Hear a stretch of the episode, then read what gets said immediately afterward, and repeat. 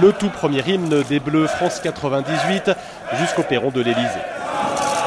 20 ans plus tard, de nouveaux champions du monde en Russie, autre époque, 2018, autre style. Cette année, la chanson des Bleus est peut-être née dans le vestiaire après la victoire face au Danemark.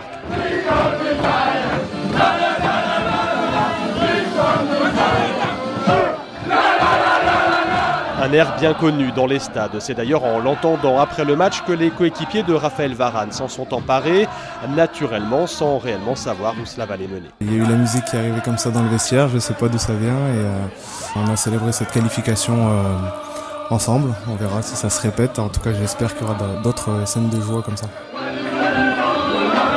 Depuis plus d'un an, le 15 tricolore aussi célèbre ses victoires sur ce tube Freed from Desire de la chanteuse italienne Gala. Avec ce coup de pouce, le refrain devrait être connu par cœur lors de la Coupe du Monde de rugby en France en 2023.